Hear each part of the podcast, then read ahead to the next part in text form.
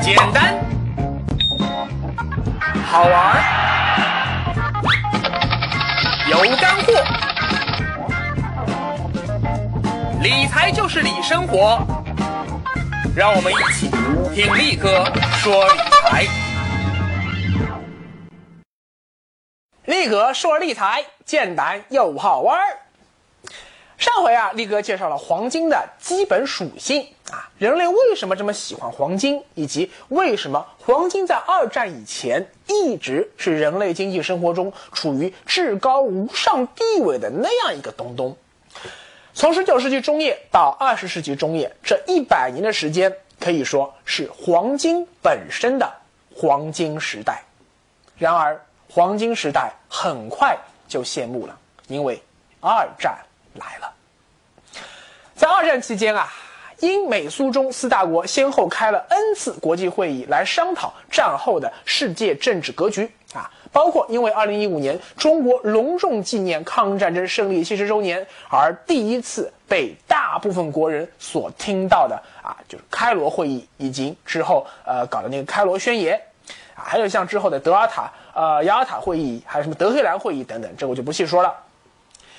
但是在这个期间啊，还有一个会议也非常重要，它决定了战后的世界经济贸易格局，这就是布雷顿森林会议。一九四四年六月六日，二百八十万盟军在法国诺曼底登陆，啊，开辟了欧洲的第二战场。从此以后，盟军和苏军就完成了对德军的两面夹击，啊，德国法西斯失败的趋势。啊从此以后就再也不可逆转了。而一个月以后，就是一九四四年的七月，在美国新罕布什尔州的布雷顿森林里的那家叫做蒙特华盛顿的饭店开了一个会议，有四十四个即将要筹建联合国的政府代表在这里举行会议，共同商讨战后世界经济复苏的问题。在这次会议中啊，许多代表都在反思。二战为什么会爆发啊？为什么像墨索里尼和希特勒这样的战争狂人会以民主选举的方式，非常和平的、非常顺理成章、符合法理规范的被人民给选上台了？当时啊，主导这场会议的是美国的财政部长小亨利·摩根索，他给的结论是说，这一切的始作俑者不是别人，就是你英国。啊，是你英国在面对一九二九年全球金融危机时，第一个选择让英镑大幅贬值啊，从而让原本就已经摇摇欲坠的金本位制度彻底破产，从而导致了这一系列恶果。这为什么这么说呢？啊，好，我们来推导一下它的逻辑啊。好，回到一战结束的那个时间点。一战结束的时候啊，原本英国人是想要完全恢复昔日大英帝国的荣光啊，继续搞自由兑换的金币本位制。但是啊，非常无奈的是，英国因为整个一战导致国力这时候不行了啊，他自己手里的黄金不够多，反而是美国人啊大发战争财，手里黄金比较多。所以，整个二十世纪二十年代，英国都非常艰难地维持着以英镑为核心的国际贸易中的金本位制度。很可惜啊，一九二九年全球经济危机一来啊，本来经济就不怎么景气的英国，实在是无力继续维持英镑的强势地位。他第一个啊，率先选择让英镑对美元、对法郎、对马克等其他货币。大幅的贬值，就是所谓的货币战争开打了。但今天我们都知道啊，所谓的货币战、贸易战，最后是没有赢家的呀。英镑一贬值，原本那些个持有大量英镑作为外汇储备的国家，自然就遭受了重创啊！哦，惨啊！紧接着。那你想吧，当然是以眼还眼，以牙还牙，报复你英国啦。于是各国纷纷对英国实施报复性的关税壁垒和竞争性的货币贬值。结果呢，英镑刚刚贬值，刚开始的时候啊，的确啊，短时间内大幅刺激了英国的出口。但人家美元、法郎马上也跟着贬值，以后，哎，英镑贬值带来的优势瞬间就木有了呀。最后呢？导致全球贸易大幅萎缩，各国经济大幅衰退，失业率大幅上升，老百姓都没工作啊，都吃不上饭啊，日子过得惨啊。这个时候，哎，民粹主义啊，民粹主义就容易崛起了。尤其是德国啊，那非常明显，因为德国在一战以后遭受了非常严重的不公平待遇，所以当现实的困境和历史的仇恨夹杂在一起，哎，这时候他们就会倾向于去清算历史旧账，从而转移国内矛盾。所以希特勒振臂一呼：“请问是谁让我们现在日子过得这么苦啊？啊，是英国人，是法国人，是他们剥削我们，不公平。”那我们现在应该怎么办呢？答案：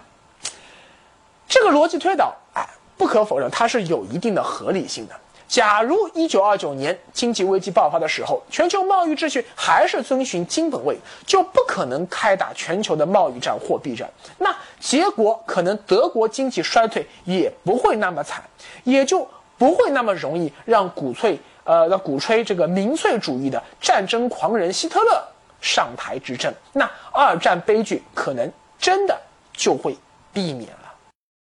所以今后要避免二战悲剧重演，就要避免战争狂人上台；而要避免战争狂人上台，就要避免社会上出现严重的失业潮；而要避免失业潮出现，就要避免国家之间开打所谓的货币和贸易战争；而要永久性的避免货币战争，只有一个办法。就是从法律上禁止一个国家的货币主动贬值，也就是说，从法律上不许你这个政府耍流氓、耍无赖。那如何才能做到这一点呢？小亨利·摩根索提出的建议是，让美元和黄金的价格固定，多少钱？一盎司黄金兑换三十五美元，雷打不动。而其他所有国家的货币则都和美元挂钩，各国货币对美元的汇率只能在法定汇率上下各百分之一的幅度内波动。如果市场的汇率超过了法定汇率百分之一，各国政府有义务在外汇市场上进行干预，以维持汇率稳定。而作为回馈呢，各国的央行都可以拿自己手里的美元向美国政府要求兑换黄金。这么一来，美元就成为了国际贸易体系中的一个核心。那各国都会把美元而不是黄金作为最主要的外汇储备。我之前说过呀，美金美金啊，美元等于黄金这个名词就是这么来的。之所以美国有这个底气让美元称霸全球，就是因为在一九四四年的时候，就开这会的时候啊，全世界百分之八十的黄金都在人家美国人手里呀。美国那真的叫是一家独大，所以他才敢公然的叫板英国。其实大家一眼就看出来了嘛，整个布雷顿森林会议就是美国摆出的一道鸿门宴啊。美国是项羽，那谁是刘邦呢？啊，没错，就是那个老大的帝国英国了。美国人就是明摆着要抢班夺权，从经济上肢解大英帝国，把原本以英镑为核心的金汇兑本位制变成以美元为核心的金汇兑本位制。那美国人的如意算盘最后打没打成呢？啊，我们都知道，当然打成了嘛。因为如果不是美国参加二战，这个二战最后到底能不能打赢这个德意日法西斯，这说不准的呀。反正光靠我们中国人自己抗战，你放心，再打一百年也绝对不可能打败小日本的。这里我再插一个题外话啊，当时啊，英国派来参加布雷顿森林会议的那个代表是明星经济学家 k e n s k e n s 大神啊，力哥此前在讲解比特币的时候啊，也介绍过啊，他是宏观经济学的祖师爷。对于美国人当时这个提议啊，那个最开始凯恩斯是强烈反对的呀，因为他当时的设想啊是说，在战后建立一个超国家的货币，叫做银行币，让这个货币来主导国际贸易，而不是由某一个国家的货币来主导国际贸易啊。这个今天那个比特币啊，其实多少有这么个的意思。但这个想法在当时看来实在是太过理想主义了。你想，当时互联网又没有这么发达啊，当时根本就没有互联网。不但说美国政府自己接受不了，就算是英国政府，他也接受不了这么个提议呀。但是说到底呀，正所谓弱国无外交啊，就像中国在巴黎和会上，不管外交家的能耐有多大，不管顾维钧舌战群儒多么的慷慨激昂的陈词，英美要把这个德国在山东的权益转让给日本，你再哭，你再闹，你再去讲法理、讲公平。木有个鸟用啊，是吧？到布雷顿森林，呃，到布雷顿森林会议的时候，一样摆在英国人面前，也是一个弱国无外交的局面啊。当你的小弟美国今天已然成长为老大了呀，那我今后就只有做跟班小弟的命了呀！啊，从二战以后一直到今天，英国都是美国的小跟班啊。但是凯恩斯当时就说了，没事。啊，我们接受美国的方案，让英镑从此靠边站，让美国人嘚瑟去吧。因为用不了多久，这个体系一样也会崩溃。力哥说理财简单又好玩，跟着力哥走，理财不用愁。凯恩斯的预言真不是气话。因为从经济学理论上说，布雷顿森林体系注定是不可能长久维持下去的。这就要说到我在上国际金融学的时候啊，学到一个概念，叫做特里芬两难啊，或者叫特里芬难题。这是以提出这个难题的美国经济学家罗伯特·特里芬的名字命名的。这啥意思呢？他是说啊，一方面美国想要让美元持续获得全球货币霸权。那就必须要让美元币值坚挺，你牛逼呀，这样大家才会相信美元。而要让一个国家的币值坚挺，就必须要让这个国家保持贸易顺差，大家都来买美国货。那怎么买呢？就必须要拿美元来买，那美元自然就吃香嘛。所以现在人民币币值坚挺，因为人民币一直都是，呃，因为中国一直都是一个贸易顺差国，大家都要抢人民币啊。但另一方面啊，各国为了发展国际贸易，它就必须要用美元作为结算和储备货币。那你想，你也藏美元啊，我也藏美元，他也藏美元，结果就会导致越来越多的美元流出到海外。美元原本是在美国境内流通的，美国老百姓用的货币啊，但结果呢，全世界老百姓都想要拥有美元。那请问什么情况下美元会大量外流呢？啊，就是你用美元去买其他国家的商品，比你把美国的商品卖给其他国家更多的时候，听明白了没有？也就是说，进口比出口更多，美国产生贸易逆差的时候，美元才有机会大量的流入到美国的国外。如此一来，自然就产生了一个。悖论啊！想要维持布雷顿森林体系，美国就必须得是一个贸易顺差国，这样美元才坚挺嘛。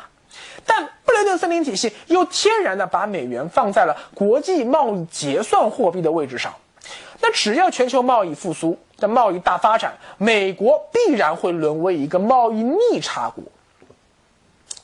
而第二次世界大战以后啊，随着全球经济复苏，尤其是欧洲和日本经济重新快速崛起，美国在全球经济中的占比啊迅速的下降了，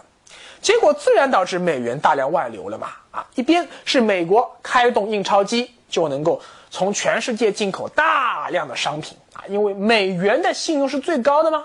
而另外一边呢是各国拿到美元以后。又纷纷的向美国的央行啊，就是美联储嘛，要求提取黄金啊，因为这个本来就是在签布雷顿森林协议的时候你说好的嘛，我们拿美元就可以来换黄金。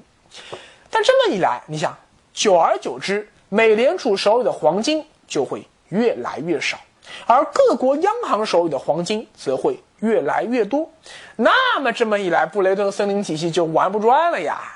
因为当初我们接受布雷顿森林体系，是因为我们相信你美国的信用啊，相信美元和黄金能够永远保持三十五美元兑换一样金一样丝黄金这样一个比例。但现在你手里的黄金越来越少，而，你为了买我们的商品，你发行的美元越来越多，哎，结果不是又回到当年英镑崩溃的老路上了吗？所以啊，爆发美元信任危机那是迟早的事。全球经济复苏的速度越快啊，美元危机到来的时间也就越早。一九五零年，美国介入朝鲜战争，那么海外军费自然就剧增了，国际收支那就已经开始出现逆差了，黄金储备就已经开始不断的外流。而到了一九六零年，特里芬教授提出特里芬两难的时候，美国的黄金储备这时候已经下降到了一百七十八亿美元，已经不足以，呃，抵补当时美国一两百一十亿的这样的一个流动债务，从而就出现了第一次美元危机，因为大家怕了吧，你收的黄金已经不够了嘛。而后呢，美国又卷入了另一个噩梦般的战争泥潭，也就是越南战争，从而导致国际收支进一步恶化。美国的黄金储备进一步不断的减少，随后呢，美元危机就越来越频繁的发生了，一直到一九七一年，在黑市上，美元兑换黄金的价格已经飙到了一百多美元，才只能兑换一盎司黄金。所以最后实在是没有办法，到了一九七一年的八月十五日，美国总统尼克松。不得不宣布停止承担美元兑换黄金的义务，美元和黄金脱钩啊！从此以后，金价可以自由浮动，爱咋咋地。这句话的意思是说啊，哎，哥几个，对不住了啊！我是美国，我是流氓，我最大，我只为我自己代言。眼下，哎，我只管得了我自己的利益了啊！当年我带头让大家签字的这个协议啊，啊，从今开始不作数了。你们也别赖我大哥啊，说我赖账，不好意思，因为今天我也已经自身难保了呀。哥几个，你们就各自逃命去吧。尼克松的这个声明一出，好家伙，一下子全球经济就迅速陷入了混乱啊。一方面是美国人自己这乱套了呀，因为美元疯狂贬值，导致美国国内出现了严重的通货膨胀。但高通胀同时伴随着很高的失业率，出现了凯恩斯主义经济学理论中理不应该出现的所谓的滞胀现象啊，就是一边经济停滞，一边通货膨胀。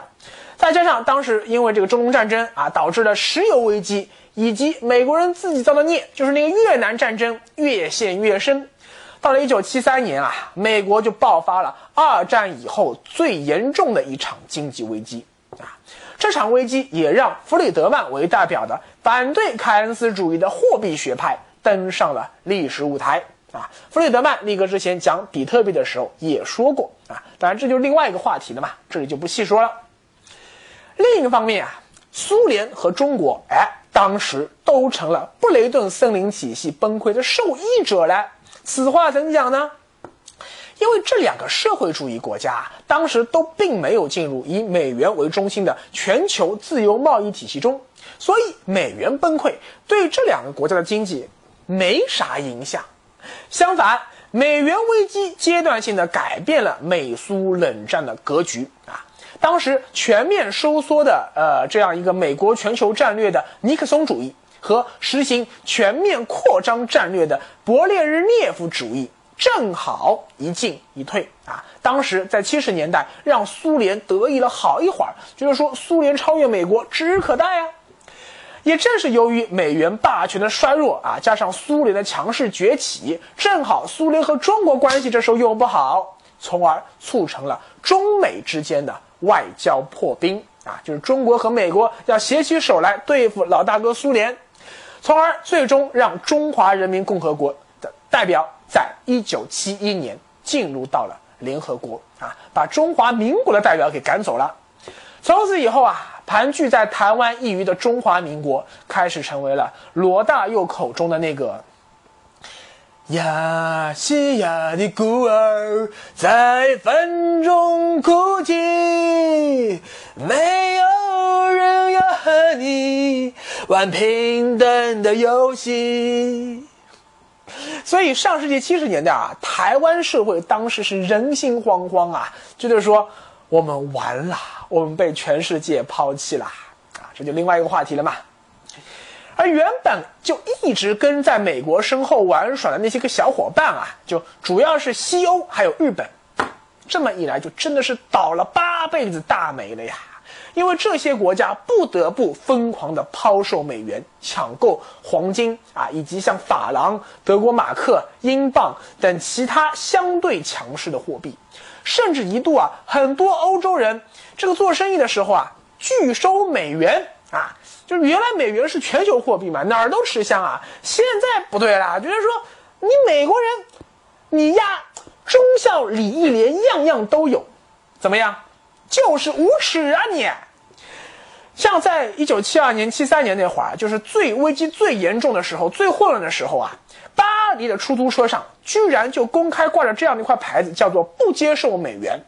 甚至说。乞丐会在自己的帽子上写上一句话，叫做“不要美元”，就是说连乞丐都看到美元怕了。如果这时候美国游客带着美元到欧洲去旅游，不管吃饭也好、住宿也好、购物也好，只要你掏出美元，那欧洲人的眼里都会流露出非常恐惧的一种眼神，就好像说。这美国人钱包里塞的不是美元啊，是炭疽病毒一样，吓死的呀！所以这个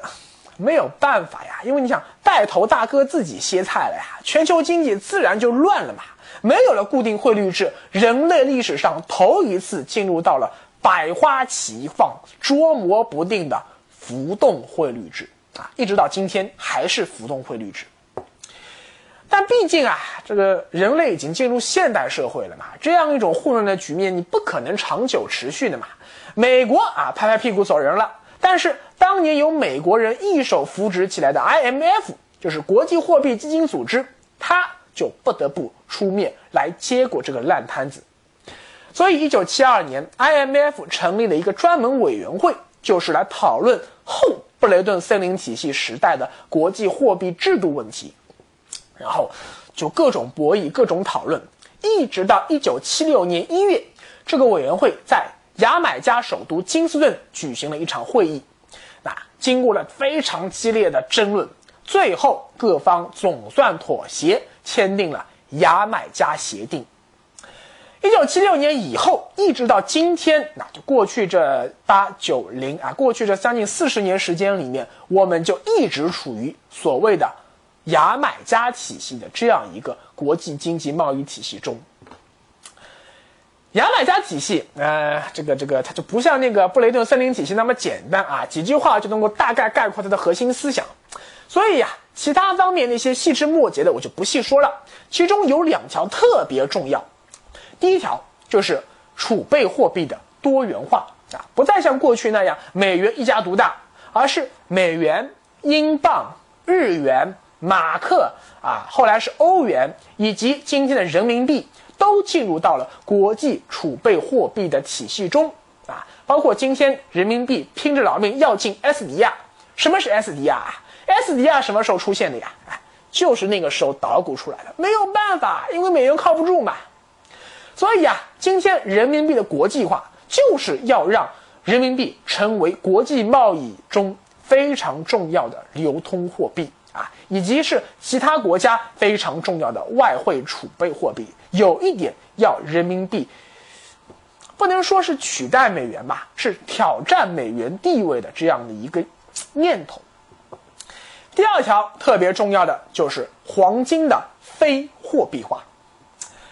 一直到布雷顿森林体系时代啊，黄金都还存有货币的属性。啊，只不过它的货币属性这时候是通过美元间接表现出来的，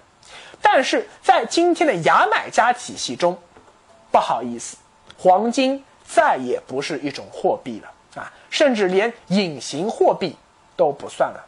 也不会有人去人为的制定黄金的官方价格，黄金已经退回到了贵金属的身份。我再重复一遍，今天。黄金已经不是一种货币了。为什么今天力哥要用整整一集节目来详详细细的讲述布雷顿森林体系的建立和崩溃呢？因为读史使人明智，力哥讲解任何一项投资品都会讲它的历史发展和来龙去脉啊。不管之前说余额宝、说比特币、说分级基金啊，今天说黄金也不例外。只有我们理解了昨天发生在黄金身上的这些个真实的故事，我们才能够理解今天黄金所蕴藏的投资价值。也就是完全理解了这些东西以后，接下去力哥要讲的黄金投资知识，你才能够真正的吃透、理解。